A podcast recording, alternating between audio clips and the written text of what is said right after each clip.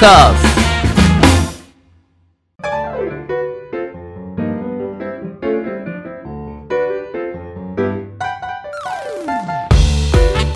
リスナーの皆様ご機嫌いかがでしょうか？e スポーツキャスターの R です。そしてアシスタントの中村優香です。今週もよろしくお願いいたします。よろしくお願いします。R さん、はい。お伝えしたいことがございましてはいお久しぶりです。お久しぶりです。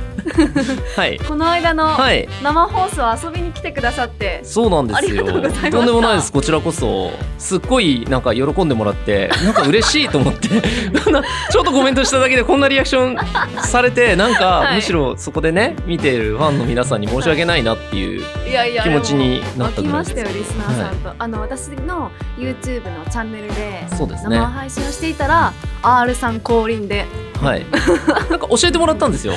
はい。あのーこの、えっと、トーカーズのゲーマーの流儀をやってるっていうのを知ってるリスナーさんが「あのああれ面白いですよね」って言ってくれてであちょうど今中村さん配信してますよって 自分の配信中にはい。こう言われてはい「えマジ?」ってなってう「あじゃあみんなで見に行こうよ」ってなって見に行ったっていう経え緯が嬉しい。ありまして。でちょっとコメントしてみようかっつって。あの時にちょうど、い。なんかそのパソコンのはい画面をスクリーンショットしようとしてたんですよね。そうでね。あたふたしてて、コメントパッと見たら R さんがうん「何してるの?」でしたっけ？何？コメントいややっでてますねみたいな「やってますね」みたいなんで「あー R さん!」あのマイクの音割れがすごかったですね。そうっすね 結構音割れるほどだったんで そうなんです。すごいと思っていはい。やそんな感じでいやそれでうん中村さんのチャンネルをもちろんご登録してこう出てくるわけですよ YouTube 開いたら、ありがとうございます。そしたはらすごい生放送を結構な時間結構な頻度でい。はい。やられてて、あガチゲーマーだと思ってはい。ですねなんかそんな印象がなかったんで、ええなんかもっと、はいいや暇な時間は映画とか小説とかこうねなんか好きな研究事をしてますとか資格を取ってますとかそういう感じの方なんだろうなって勝手に思ってたんですけどはい。ずっとシャドーバ回してて。ただのやべえやつじゃんと思って。親近感すげえ湧きました。しかもあの、はい。R さん来てくださったのが、はい。その日8時間私生放送してたんですけど、やって最初の1時間くらいの時に1回来てくださって、はい。でまた7時間くらい経過したところで、あの朝方にはい。R さんがまたまたやってるんですねって言ってはい。2回も来てくださって。なんかお互い生活習慣やばいですねっていう。あそうですね。自分も多分裏で結構やっててその日は。はい。で終わってまあ寝よう寝ようかなと思ったらなんか動いててえ？っと思って。こ朝4時とか5時だったんでそうですね。えまだやってんの？と思って。さすがに、はい。一言ね。はい「お疲れ様です。おやすみなさい」と、」はい。そんな感じでした。嬉しかったです。いや多分ねこれはねあのゲーマーは親近感超湧いたと思いますよ。本当ですか？実はあの生放送以外でもやってて、おやりすぎですね。やりすぎですよね。そうですね。なんかな何かになりたい人なのかなぐらい。いやもう趣味で。趣味で。趣味でずっとやってて肩こりがすごいです。確かに肩こりますよね。はい、はいということでですね、えーそんなガチゲーマーのね匂いがする中村さんと一緒に、えーやらせていただいてます。このゲーマーの流儀、えーこちらどのような番組なのでしょうか？はい改めてですね、はい。このゲーマーの流儀とはどんな番組かと言いますと e スポーツ実況のパイオニアと言っても過言ではない R さんからゲームにまつわるニュースの解説や最新情報そしてゲーム人生で学んだことなどなどさまざまな角度からゲームの魅力楽しさをお伝えいただく番組でございます。結構ねもう9回目になりましたねそうですね。ねものであっという間うん。トーカーズさあそれではですね、えーこちらのコーナーからいきたいと思いますゲーマーズニュースからいってみましょうでは早速最初のニュースです。ウイイレに代わる新サッカーゲーム e フットボール2022パソコン、コンソール版が9月30日に配信決定。基本プレイ無料というニュースです。うんオートマトンによりますとコナミデジタルエンターテインメントは9月2日、サッカーゲーム e フットボール2022を9月30日に配信すると発表しました、うん。対応プラットフォームは、えーパソコンの Steam、マイクロソフトストア、プレイステーション4、5、えー Xbox One、Xbox シリーズ、えー XS で基本プレイ無料にて提供されます。また今年の秋には iOS、Android 版も配信されえーこちらは現在配信中の e フットボール、えーウイニングイレブン2021へのアップデートによって移行します。うん e フットボール2022はコナミの人気サッカーゲームウイニングイレブンからブランドを変更して新たに展開するサッカーゲーム最新作でアンリアルエイジンの表現力をベースにした次世代のサッカーゲームエンジンを導入しモバイル版も基本的に同じゲームプレイが可能だということです。そして将来的にはパソコン、コンソール、モバイル間でのクロスプレイの実現も計画されていますということです、R さん。はい。これは結構すごいニュースだなという印象で、はい。あのまあ、ここにも出てきたウィニングイレブンという言葉があるんですけど、うん今までその e スポーツのサッカーゲームっていうと、ウィニングイレブンか FIFA っていうシリーズだったんですよね。はい。で、微妙にやっぱりそのタイトルが違うんで、まあ、ウィニングイレブンの大会、FIFA の大会で、こう結構活躍する選手も違ったりとかっていうことが起きていた。はい要する。に、まあ、2つあったんですよね。その e スポーツサッカーというジャンルにはタイトルが。で、そこでウィニングイレブンのこのコナミさんが、こう、本気で取りに来たっはい。て本気でいうの。が、その e スポーツのサッカーといえば、えーウィニングイレブンだよねっていうのを本気で取りに来たっていうのがまず一つ意味合いとしてあると思うんですよ。うん。でもう一つはこの対応プラットフォームがめちゃくちゃ広いっていうのが、本当にその e スポーツの中でサッカーっていうジャンルをえー全年齢対象で取りに来たっていうのを感じる。はいあと一番すごいなって思ったのは、えー基本プレイ無料で、うんえーこのゲームを、えーできる。で今ってあの基本プレイ無料のゲームがやっぱりすごい流行ってるんですよね。あ、そうなんですか。フォートナイトしかり、エイペックスしかり、基本的にそのゲームをダウンロードすれば遊べます。で、じゃあそのゲームってどういうふうにビジネスにするのってなった時に、えゲーム内のえスキンであったりとか、えゲーム内の通貨を買ったりとかっていう、まあ、初めに遊んでもらってやり込んだ人がそのゲームを好きになって、さらに楽しむためのプラスアルファにお金を落とすっていううスキームがあの成功してるところはものすごく成功してる。で、えーアクティブユーザーもすごい取ってるはいっていう状態なんですよね。だから、まあ、フォートナイトはもう基本的にアップデートが毎週あるみたいな。うん毎週アップデートって相当すごくて、すごい頻度ですよね。ものすごいあのお金もかかるんですけど、えーそれができるぐらい、まあ、ユーザーがちゃんとそのゲーム、フォートナイトというゲームにお金を落としてるっていう証拠なんですよね。はい。で、結構まあそういう成功のモデルケースがここ3年とかで増えてきて、で、まあ流行らせたいんだったら基本プレイ無料だよね。だけど、流行らなかった時のダメージがでかすぎて、結結構その資本が大きい会社じゃないとそういう勝負ってできないんですけど、はい。まあ満を持して、このコナミデジタルエンターテインメントは基本プレイ無料で英断を打ってきたと。うん、リスクもあるのに無料プレイで。ただかなり気合入ってますよね。そのクロスプレイも実現可能っていう計画があるって発表されてるってことは、はい。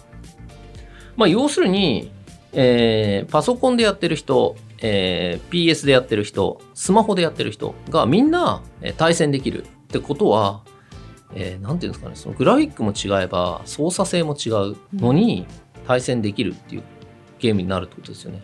ってことはゲームの複雑化とかゲームの操作性とかもどれで何どんな機械でどんな道具でやっても同じようにある程度できなきゃいけないそこのバランス取るのも結構大変だと思うんですよ、あ、そこも問題があるんです、ね。PS パッドでやってる人の方が有利とか、はい。キーボードマウスキーボードでやってる人の方が有利とかスマホでやってる人の方が有利とかになっちゃうと、うんユーザーって偏るじゃないですかはい。でそこのバランスを取ればもし取れたらすごい流行るうんうん。全ての人が同じ平等な形でできるからいいよねっていうのに挑戦してますっていうニュースだと思うんですよ。はいだからなんかすごい意味があるし今後 e スポーツっていうものの中でサッカーのジャンルがか完全に確立される時代が来るんだなって感じましたね。えー、これコナミさんじゃん本気の超本気っすねこれ。はい。このプロスあのクロスプレーもなんか友達の輪広がりそうですよね、そうなんですよね。ただ全年齢ってなるとはいなんか一生懸命やってる大人の人とあのちびっ子たちが一緒になったりして 結構いろんな報告例があってどういうことですか？あの生きったキッズが、はい。あのすげえ暴言吐いてきてチャットで。で大人が本気出して初めはこう弱いふりして「あすいません」とか言ってついていくんだけど途中からなんかめっちゃ本気出して上手い人が、はい。キッズが「えええ？とか言って。はいはい。何これ？とか言って、おめえよとか言って、すげえ暴言吐いたりするんだけど、はい。うん。最終的に、すいませんでしたみたいな。なるほどとかね、そういうのがやっぱクロスプラットフォームになると、まあ、引きこもごもあるのかなという感じはしますよねうん。はいだから、でもオンラインの中のコミュニケーションって考えれば、まあいいんじゃん、時代なんじゃないかなって自分は思う方ですね。ええコミュニケーションも広がるとはい。いや楽しみですねこちらもそうですね。はいさあ続いてのニュース参ります、はい。ザ・キング・オブ・ファイターズ15 2022年2月17日に発売決定。全39キャラクターを収録。新システムも明らかにというニュースです。はい。オートマトンによりますと SNK は8月26日対戦格闘ゲームザ・キング・オブ・ファイターズ15を2022年2月17日に発売すると発表しました対応プラットフォームは、えーパソコン、Steam、エピックゲームズストア、マイクロソフトストア、えープレイステーション5、4、えー Xbox シリーズ XS だということです。えこちらのシリーズはですね SNK の人気対戦格闘ゲーム KOF シリーズの最新作で2016年発売の前作 KOF14 に引き続き小田康之さんがプロデューサーを務め同作のキャラクターデザインを手掛けた小倉英介さんがクリエイティブディレクターを担当。うんシリーズの特徴であるスピーディーな展開はそのままに対戦時により熱い展開になる要素を追加するということですがアルさんはい。いかがですか、これはですね、うん。まあ、キングオブファイターズシリーズって SNK という会社がこう格闘ゲームをすごく作ってた時期に、まあ、90年代ですね。90年代。っていろんな会社がすごい勢いで格闘ゲームをいっぱい作ってたんですよ。うん。その中で94年に SNK の、まあ、画廊伝説とか竜子の剣とかっていうすごく当時あの人気だったタイトルの主人公を、まあ、一つの3人1組のチームにしてで8つのチームを出してお祭りを開きます SNK のお祭りを開きます。それがキングオブファイターズです。っていう、うん。あの文句で出したんですよね。はい。そしたらめちゃくちゃ流行ってうん。で、まあ、毎年のようにこうき KOF94 から959697って出てたんですけど、まあ、途中でマイナーチェンジしてこの、えー10何とか、えー KOF10 とか111213みたいになってったんですけどその15作目がうん。2022年に生まれるということで、まあはい。ほぼ30年近く愛されてるシリーズなんですけど長いですね。ただですね紆余曲折ありまして。はい。SNK という会社がいつだろうなえっと2000年ぐらいかな2000年代超低迷して KOF の新作が出なくなったんですよ。え低迷？低迷して。売れなくなっちゃったって売れなくことですか？なりました。はい、えっつって KOF 今年もう出ないんだみたいになってうん。ですまあもう終わっちゃったかなみたいになった時に、うん。えっと、中国の企業がはい。買いました。KOF を。中国から？SNK を。はい。はい。これなんでかっつうとえなんでですか？まあこのまあ、このラジオだからねちょっとギリギリまで踏み込みますけど攻めてください。中国の、はい。えー Windows95 が、はい。えー中国に流行った時に、まあ、それは正式版ではなかったんですよ。で正式版ではない Windows95 をまあ買うじゃないですかみんなが。その時になんと KOF が入ってたんですよ。無料ソフトとして。だから中国国民は KOF がパソコン買ったら絶対ついてくる基本ゲームみたいなマインスイーパーみたいな感じで KOF に触ってたんですよ。はい。だから恐ろしい話をはい。中国のまあ友達から聞いたんですけど、はい。中国では孫とおじいちゃんはうん KOF で遊ぶよと、はい。格闘ゲームでコミュニケーションを取ってるんだよっていう話を聞いて、えー、みたいな。えびっくり。おじいちゃんと孫のコミュニケーションツールになってんの？っていうところがあって要するに中国ではもうある意味国民的ゲームみたいな立ち位置になってるから日本でその SNK が低迷してるんだったらじゃあ中国の企業がもう買い取っちゃいます。で中国側で新作作りますよっていうので、えー何年前だろう5年前ぐらいからあのキングオブファイターズのソーシャルゲームとか。すげえグラフィックが綺麗になった。キングオブファイターズの新しいのとかが出始めて、はい。おすげえな復活したなとかって言ってたんですよ。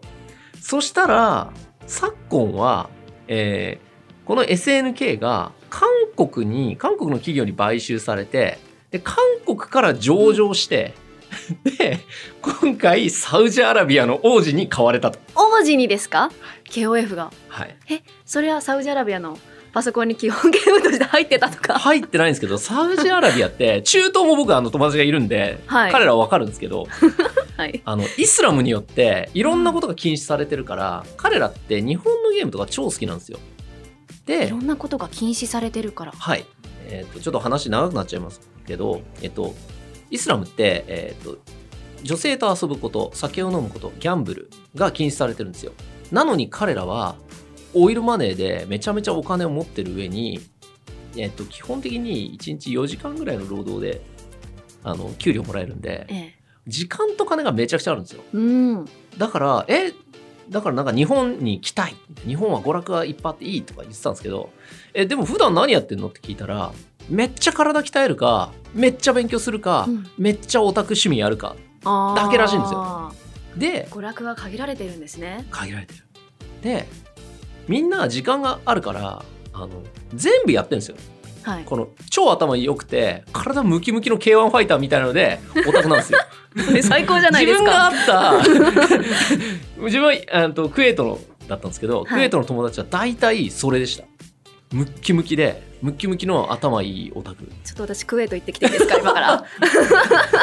やそうありありなぐらい、はい彼らねすごい礼儀にへもあのあれだしええ。あの興味があるし、はい。い、い人ばっかなんですよね、はい。でそういう多分サウジの王子が本当に多分好きなんですよ KOF うん。でお金はあるからじゃあ僕それあのそこ立て直すよみたいな感じで。で多分頭いい方なんですよ。で青年実業家として自分の興味あるジャンルをたあの投資するっていう形で、えー SNK に、うん。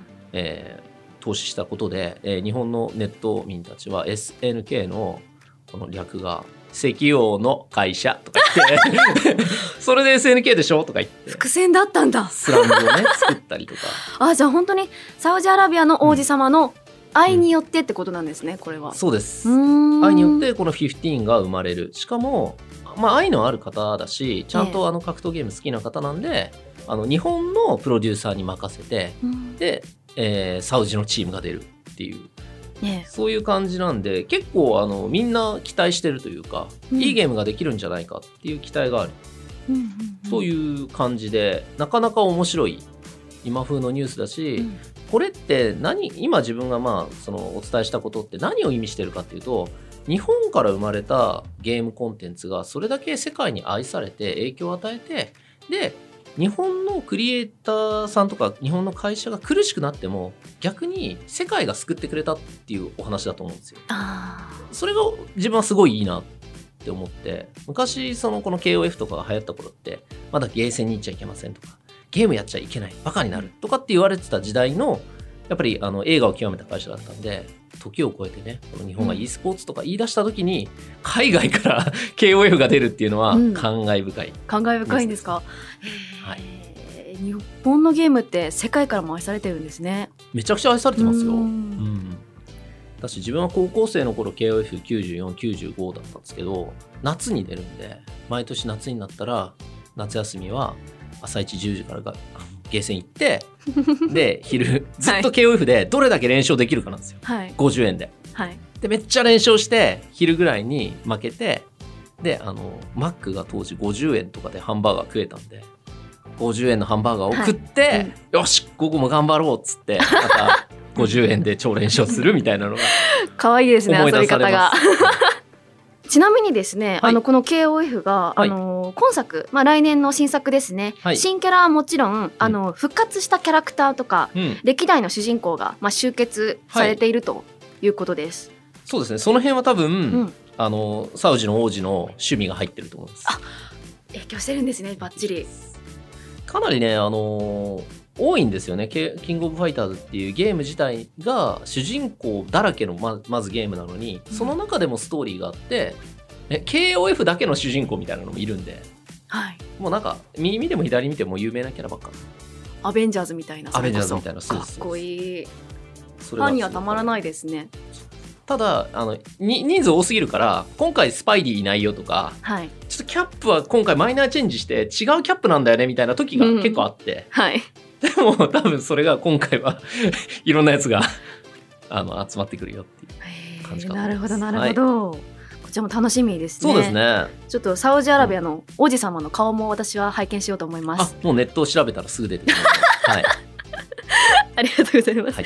以上ゲーマーズニュースでした。トーカーズ。ゲームに特化しまくりトーク番組ゲーマーの流儀。続いてはこちらのコーナーです。中村優香の聞いてみましょう。こちらのコーナーは私中村優香が R さんに聞きたいことを聞くごくごくシンプルなコーナーでございます。はい。それでは本日のテーマです。e スポーツの試合後、選手同士が必ず握手するのは R さん、どうしてですか？必ず握手する。はい、これあの試合が終わって、うん。すぐにまずなんか観客の方にうん。コメントを言うよりも、うん。先にまず選手同士がすぐに握手を交わしているのがはい。印象的だなと思ったんですが、ちなみに中村さんは何だと思いますか？敬意ですかね。敬意を払ってのお握手。おおそらく。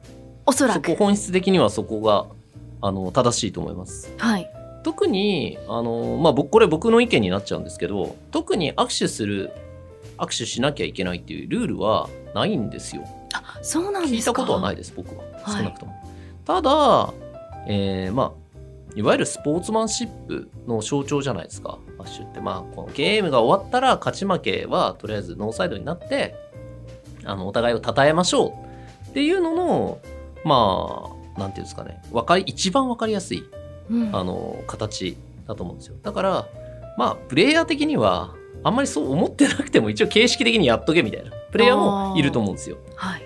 でじゃあ握手しなかったやつっていいのって気になるないですか？気になります。もうどうしても負けたくて 負けてやりたくねえみたいなあるんですか？あります。やっぱり。まあ今まではい。の、まあいろんな試合を僕もね実況とかさせていただいてきた中で握手しないっていう例もあったんですよ。はい例えばすごい渡航費をかけて何度も試合回って最後のチャンス。でここで負けたらもうおしまいっていう時に負けちゃって悔しすぎてもう手を出せなかった選手とか、結構ネットであそれってどうなの？って後で言われたりするんですけど、はい。まあ、気持ちは分からんでもない。しかも握手を絶対しなきゃいけないというねルールではないですから。ええ。まあしないできない時もあるよねみたいなのはあるんですけど、うん。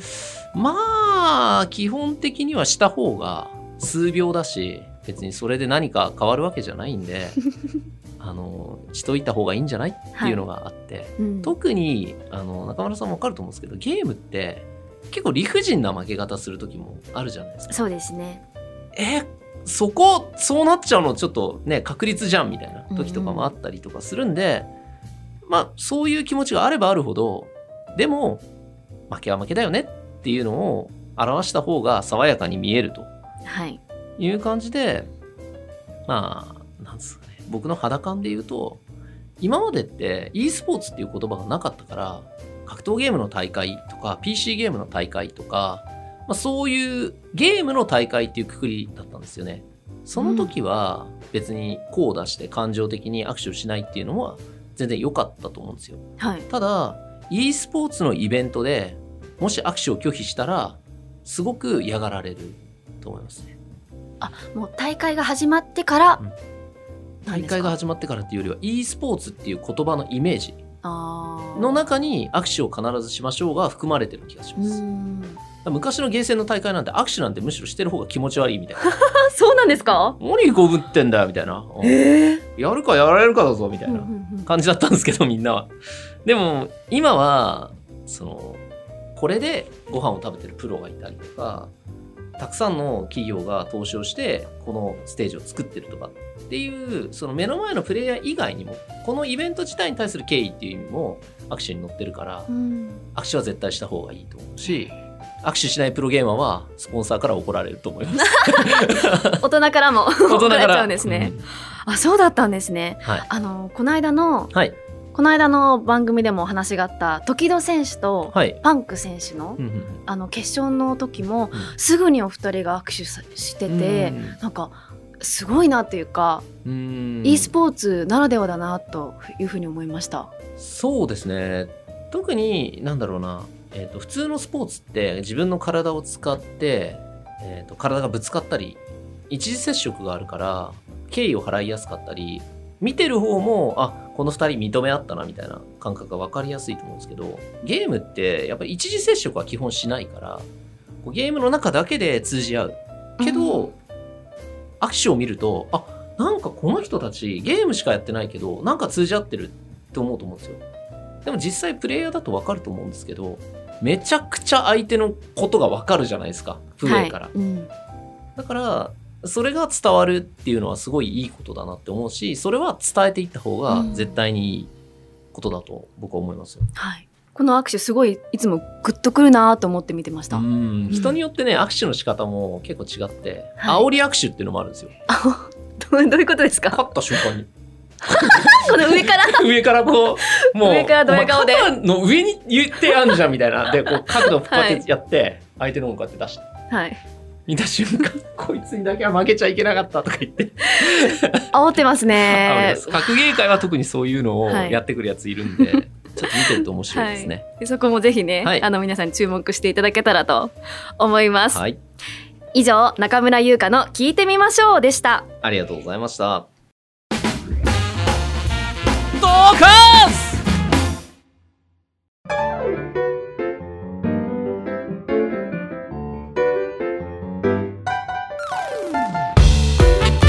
ゲーマーの流儀あっという間にエンディングのお時間です。あっという間ですね。はい。R さん何かお知らせはありますか？はい、えーそうですね、自分はですね、こちら、9月の18日と19日に、えーはい。カプコンプロツアーの、えー日本予選というものが第2回がありまして、あのゲームの方でですね、対戦と対戦の合間にも、こう、なんか、テロップというか、写真が差し込まれてるんですけど、そちらで、え2日間とも実況をさせていただきます。まあ、日本のね、あのー日本人のプレイヤーほぼ全てが出るみたいな大会なんですよ。はいで、プロからアマから全員出るんで、まあ、めちゃくちゃ人数も多いし、レベルも高いっていう大会を、まあ、あの実況を結構朝からかな、昼ぐらいから夜までずっとやってるっていう2日間になると思うんで、ぜひぜひ見てみてください。はいぜひご覧ください。番組では R さんに聞きたいゲームの質問疑問を募集しております。本格的に選手を目指すには何をするべきか。ゲームと勉強の両立に悩んでいます。などなどゲームに関することであれば内容はどんなことでも構いません。メールアドレス r アットマークトーカーズ 2021.com もしくはトーカーズ公式ツイッターにお寄せください。ゲームと勉強の両立とか、中村さんに聞いてみたいですよね。どういうことですか？はいどうやってやってます？みたいな。えー、ゲーム？なんかどっちもそつなくできそうなイメージです。いやでも多分私受験期にはいゲームはやってなかったんですけど、そうなん多分今受験生でうんそれこそ今ゲーム12時間とかやってるんで普通に受験失敗すると思いますね今で言ったら 両立はできない。多分両立できないですねあなるほど。わはいごめんなさい。R さんに聞きましょう皆さん。次回も、えー来週火曜日に、えーこちらアップの方させていただきますのでよろしくお願いします。それでは来週も行ってみましょう